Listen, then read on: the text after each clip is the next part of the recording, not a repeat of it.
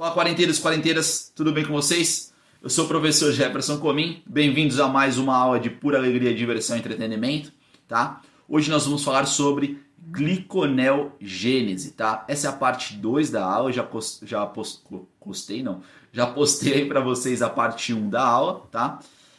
É, antes de continuar, não esquece de se inscrever no canal, já deixa o seu joinha aí. Se você tiver assistido a aula e não tiver curtido ela, você vai lá e tira o seu joinha, beleza? Então vamos nessa.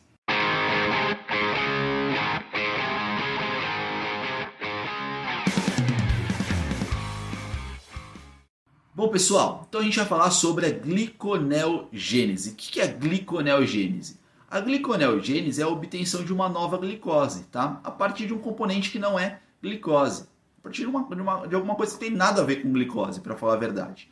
Eu mostrei para vocês na parte 1 que lá no nosso músculo a gente consegue pegar as proteínas, fazer proteólise e obter aminoácidos.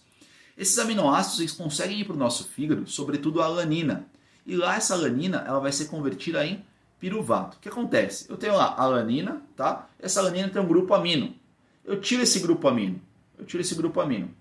Tirei fora. O que sobra da alanina, eu vou obter. O que sobra da alanina, eu vou chamar de piruvato, tá? Então, mais uma vez, eu tenho a alanina, ela tem um grupo amino, eu tiro esse grupo amino, o que sobrar da alanina é o piruvato, tá? Uh, o nosso músculo ele consegue armazenar glicogênio, só que ele é egoísta, porque o glicogênio que ele armazena para ele é para fornecer glicose só para ele, tá?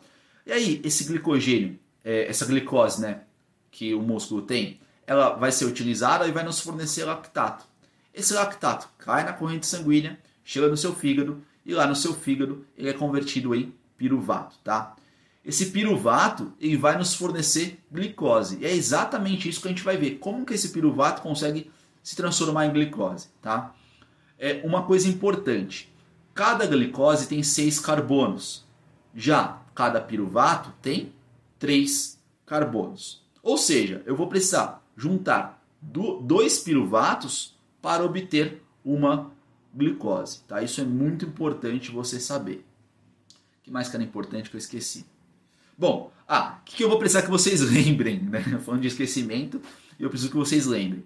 Vocês lembrem da glicólise anaeróbia que nós vimos, tá? Que eu pegava, o que eu, que eu fazia? Eu pegava uma glicose, quebrava ela no meio e obtinha dois piruvatos. O que eu vou fazer agora? Eu vou pegar esses dois piruvatos, vou juntar e vou obter uma glicose. Dessa maneira a gente pode, a gente pode falar, a gente pode pensar, na verdade pensar, né? A gente, fala, a gente pode pensar que a gliconeogênese ela é o oposto da glicólise, tá? O que acontece? Através da glicólise, nós quebramos uma glicose e obtemos dois piruvatos. Na gliconeogênese, nós pegamos dois piruvatos e obtemos uma glicose, tá? Na glicólise, se vocês lembrarem lá, nós temos 10 reações. Dessas 10 reações, 7 dessas reações são reversíveis. Ou seja, elas vão ser aproveitadas, reaproveitadas na via metabólica da gliconeogênese. Já as outras três, elas são irreversíveis. Ou seja, na gliconeogênese, nós vamos precisar de novas enzimas para realizar essas reações, essas três irreversíveis. Dá uma olhada aí na tela no que eu separei para vocês. Bom, pessoal, Aqui a gente tem então a glicólise ocorrendo, então olha lá, começa com glicose e termina com dois piruvatos. Olha lá em cima está escrito glicose e lá embaixo está escrito dois piruvatos. A glicólise ela vai nesse sentido, da setinha amarela aí, tá? De glicose até piruvato. Já a gliconeogênese vai no sentido oposto, vai de piruvato até glicose, tá? Só que, se vocês repararem, todas as setinhas que estão em preto aí, vocês vão encontrar três setinhas que têm mão única. Então você tem aí três setinhas que tem mão única. Uma das setinhas fica entre glicose e glicose 6-fosfato. Outra das setinhas de mão única é a que está em preto, tá, tá pessoal? Que está em azul está só ilustrando para vocês. Outra setinha em preto que é irreversível é de frutose 6-fosfato até frutose 1,6-bisfosfato. E lá no final também tem uma reação irreversível na setinha preta. Setinha azul grandona aí tá só para ilustrar para vocês. A outra reação irreversível, irreversível é de fosfenol piruvato até piruvato.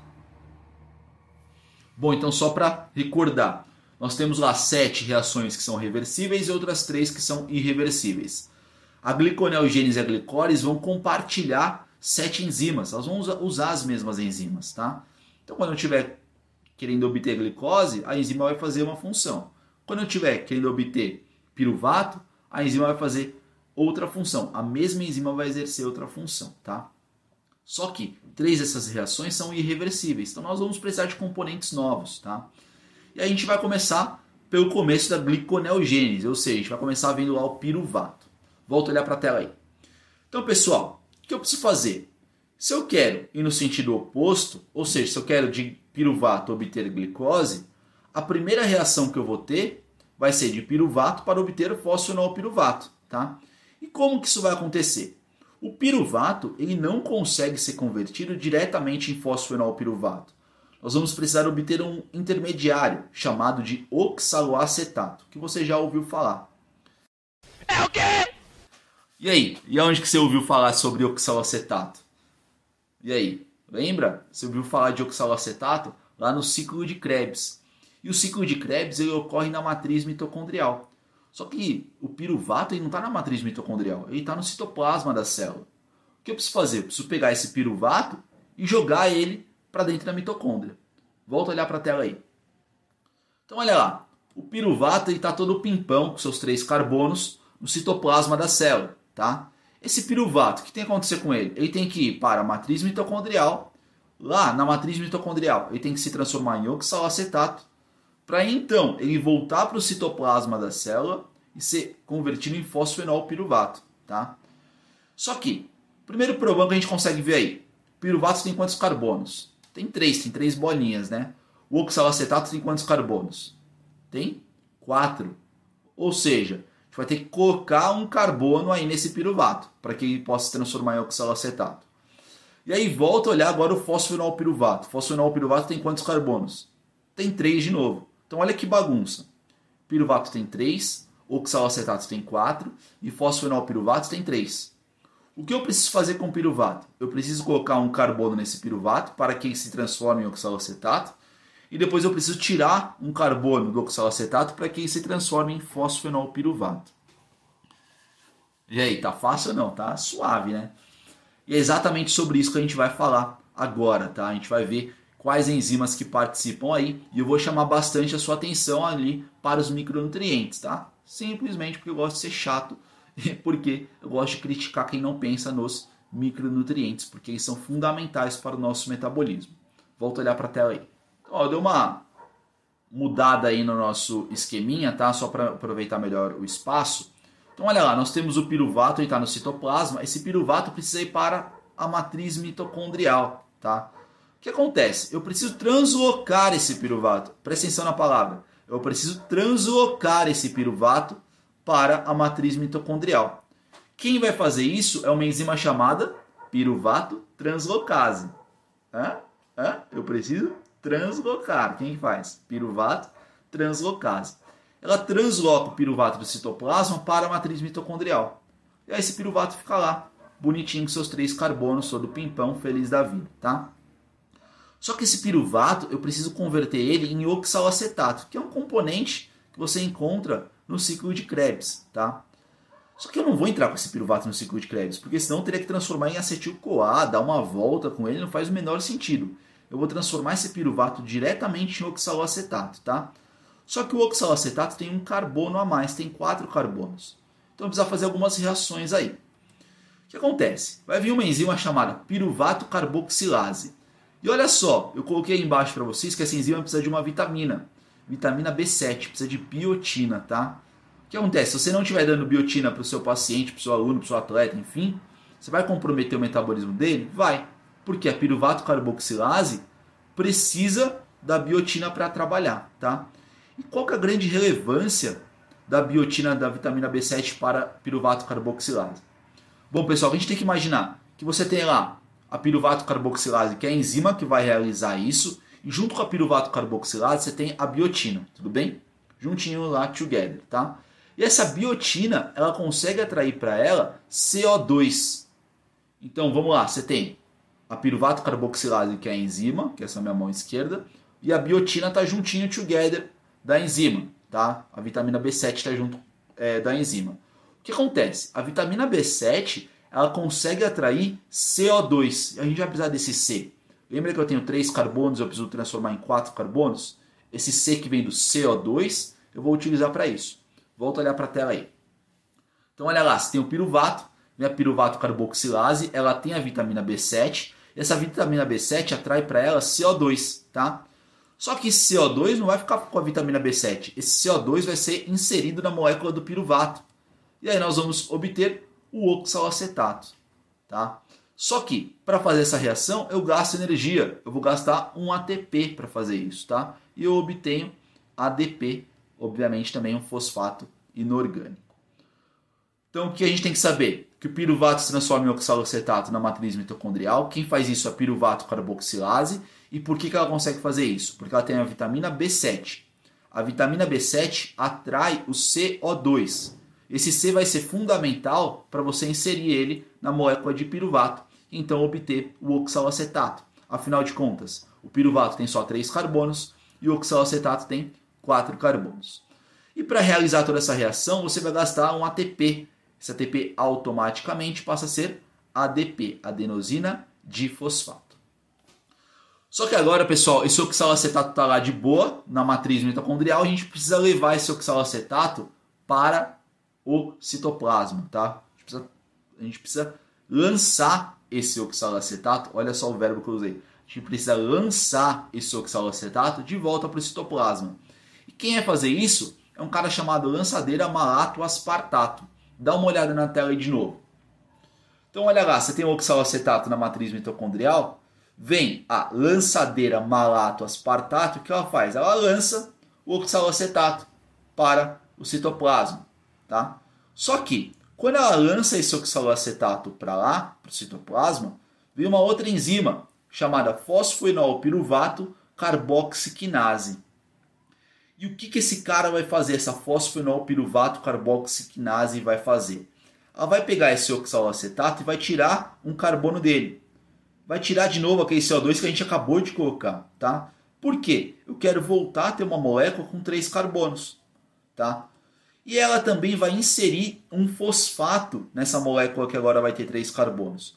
Só que esse fosfato ele vem do GTP, guanosina tri fosfato. Tá? A gente comentou um pouquinho sobre o GTP no ciclo de Krebs, quando a gente falou de ciclo de Krebs. Então, de novo, o oxalacetato está lá na matriz mitocondrial, ele vai ser lançado para o citoplasma. Quem faz isso? A lançadeira malato-aspartato. Só que, quando é lançado para o citoplasma, ele não consegue ficar por muito tempo, muito tempo por lá. Porque vem uma enzima chamada fosfenolpiruvato e tira um carbono dele. Esse carbono ele vai ser liberado na forma de CO2. Tá? E agora nós vamos ter só três carbonos. Só que ao mesmo tempo que a fosfenolpiruvato carboxiquinase tira esse carbono do oxalacetato, ela também vai inserir um fosfato oriundo do GTP nessa molécula. Automaticamente o GTP passa a ser GDP. E o meu resultado final vai ser a fosfenolpiruvato, tá? Uma molécula que eu queria obter aí, é, que eu queria obter para fazer a gliconeogênese, tá? Então, de novo, que eu tenho que saber que o piruvato não consegue ser convertido diretamente em fosfenol piruvato. Esse piruvato ele tem que se transformar, ser transformado em oxalacetato, e para que isso ocorra, ele precisa entrar na matriz mitocondrial, tá? Esse oxalacetato, ele tem que ser convertido em fosfenol piruvato. Só que o oxalacetato, ele tem quatro carbonos. Eu vou ter que tirar um desses carbonos. Esse carbono sai na forma de CO2 e eu vou ter que pôr um fosfato. Agora quem vai doar esse fosfato é uma molécula chamada guanosina trifosfato. Tem três fosfatos. Eu tiro um fosfato da guanosina, ela passa a ser guanosina difosfato. Esse fosfato que eu tirei, eu vou colocar naqueles três carbonos que eu tenho agora. E eu vou obter a molécula chamada fosfoenol piruvato, tá bom? Bom, de maneira é, simplificada, as outras reações elas vão ser iguais às da, da, da glicólise. Vão, vão utilizar as mesmas, as mesmas enzimas, não iguais, né, mas vão utilizar as mesmas enzimas. E faltam outras duas reações para a gente ver. Só que relaxa que elas são muito mais simples do que essa daí, tá? E essa daí ela não é difícil, é só você pegar, dar uma pausada no vídeo, observa o esquema que o tio montou aí para vocês, e você consegue pegar bem fácil, tá? De uma maneira bem fácil. Quais são as outras duas reações que a gente tem que ver? Dá uma olhada aí na tela de novo. Essas duas outras reações, elas são entre frutose 1,6-bisfosfato e glicose 6-fosfato, tá? A do piruvato até fosfenol piruvato a gente acabou de ver. A gente vai ver a da frutose 1,6-bisfosfato para frutose 6-fosfato e depois de glicose 6-fosfato para glicose. Olha aí, é, eu ampliei para vocês aí na tela, então, a via da glicólise. Então, olha como a primeira setinha de glicose para glicose 6-fosfato é irreversível. A terceira setinha de frutose 6-fosfato para frutose 1,6-bisfosfato também é irreversível. A única que é reversível é glicose 6-fosfato para frutose 6-fosfato. A gente vai ver essa primeira reação aqui de frutose 1,6-bisfosfato para frutose 6-fosfato. O que acontece? Eu preciso tirar um fosfato da frutose 1,6-bisfosfato. Por quê?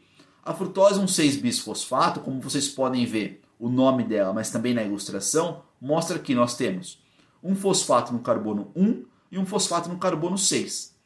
Já a frutose 6-fosfato tem só um fosfato no carbono 6. Ou seja, eu preciso tirar um desses fosfatos. E eu vou tirar o fosfato que está no carbono 1, tá?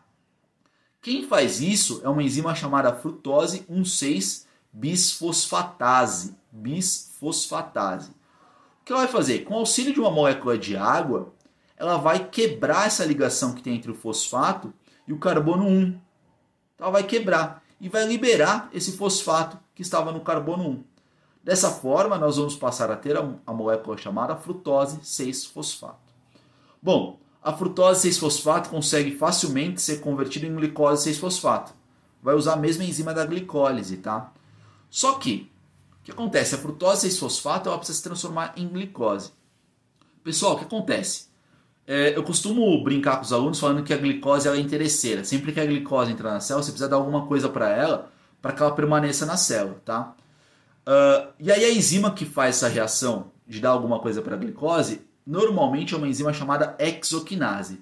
Só que no fígado nós chamamos essa exoquinase de glicoquinase, tá? No fígado nós chamamos de glicoquinase. E é importante falar que todas essas reações que nós estamos vendo na aula de hoje, elas estão ocorrendo no fígado. Então vocês vão ver que está ilustrado aí para vocês como glicoquinase. Volto a olhar para a tela aí. Então olha lá, frutose 6-fosfato, né? Ela tem que se transformar em glicose. Só que na verdade quem transforma glicose em glicose 6-fosfato no fígado é a glicoquinase. Agora a gente vai fazer o contrário. Só que a glicoquinase não consegue ajudar a gente. A gente vai precisar de uma outra enzima para transformar glicose 6-fosfato em glicose. O nome dessa enzima é glicose 6-fosfatase. Aí você já consegue perceber que toda vez que tiver uma molécula chamada fosfatase, você vai tirar fosfato. Porque glicose 6-fosfato tem um fosfato no carbono 6 e a glicose não tem fosfato nenhum. Essa enzima chamada glicose 6-fosfatase, ela vai fazer uma hidrólise, ela vai quebrar essa ligação do fosfato com o carbono 6. E nós vamos liberar esse fosfato na maneira de fosfato inorgânico. E aí então nós conseguimos obter a tal da glicose, tá? E aí pessoal, eu sempre falo para vocês, a glicose é interesseira. Se você não der nada, oh, falhou. E aí, pessoal, eu, eu costumo falar para vocês que a glicose ela é interesseira. Ou seja, se você não der nada para a glicose, ela vai embora.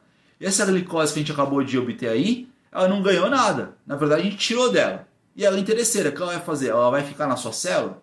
Não, ela vai embora. Ela vai embora do seu hepatócito, vai embora do seu fígado, vai cair na sua corrente sanguínea. E aí então ela vai encontrar um tecido que consiga dar alguma coisa para ela, consiga dar um fosfato para ela, tá bom? Porque lembra, a glicose ela costuma ser interesseira.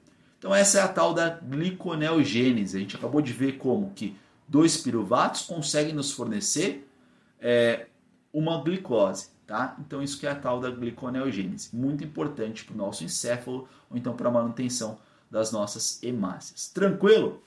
Espero ter ajudado vocês. Comenta aí as suas dúvidas, é muito importante para que eu possa ajudar vocês a saber sobre as dúvidas de vocês. Eu vou deixar as minhas redes sociais e também meu site para que vocês possam me conhecer um pouquinho melhor. Beleza? Então eu vou ficando por aqui e até mais.